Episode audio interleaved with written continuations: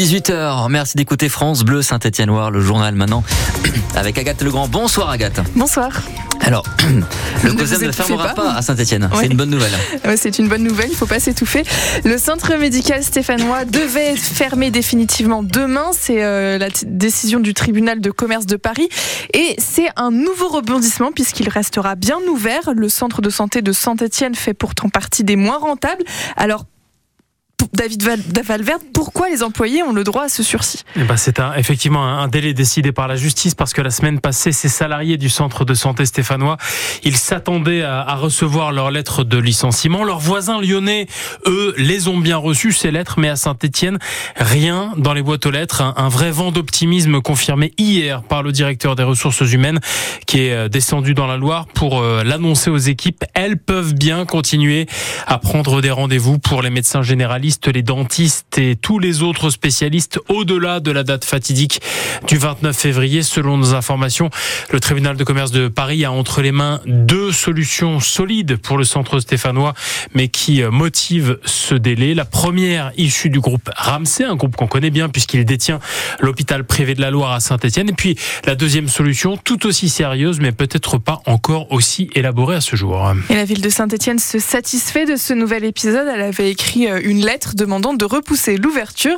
et c'est à lire sur francebleu.fr. Les pompiers sont intervenus aujourd'hui à Lavoutre-sur-Loire, près du Puy-en-Velay. Une femme de 37 ans s'est retrouvée blessée après une chute de vélo. Le terrain étant très escarpé, les pompiers ont dû l'élitreuiller pour la sortir de là. Elle a ensuite été transportée au centre hospitalier Émile Roux. On vous en parlait ce matin. Les parlementaires européens votent aujourd'hui, enfin votaient aujourd'hui la possibilité d'un contrôle médical obligatoire tous 15 ans pour les automobilistes. Eh bien, la proposition a été rejetée à 323 voix contre euh, et 270 pour. Les débats sur l'inscription de l'IVG dans la Constitution font rage au Sénat. Depuis une heure, les sénateurs décident du texte. La majorité des, ré- la la majorité, donc c'est les Républicains, y est plutôt opposée, tandis que Éric Dupont-Moretti, le ministre de la Justice, les appelle à être à la hauteur de l'attente populaire.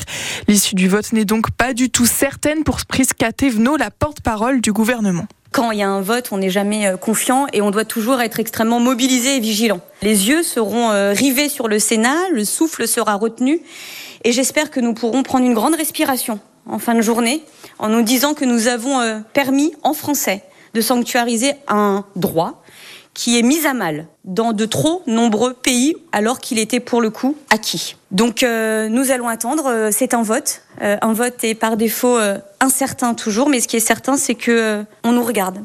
Sur la date du congrès, ça dépendra aussi beaucoup du vote. Oui, le congrès sera ou pourra être tenu la semaine prochaine, en tout cas réuni la semaine prochaine. Je n'ai pas la date précise. Le président du Sénat, Gérard Larcher, avait déclaré fin janvier que l'IVG n'était pas menacée. La liste se précise du côté d'Europe Écologie Les Verts pour les européennes le 9 juin prochain. On connaît déjà la tête de liste Marie Toussaint, actuelle députée européenne. Et aujourd'hui, le parti a dévoilé de nouveaux noms, dont deux Ligériens. Il s'agit de Valentin Porte, coordinateur de l'association Maison Solidaire, et de Loris Dumas, tout juste 19 ans.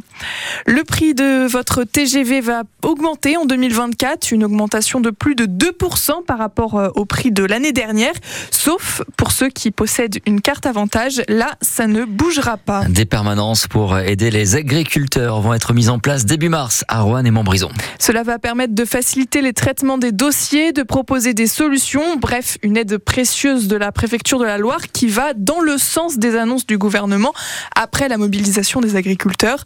Les permanences ont lieu de 14h à 17h le et jeudi à Rouen et le vendredi à la sous-préfecture de Montbrison. Le village olympique de Saint-Denis est prêt, cinq mois avant le début des Jeux.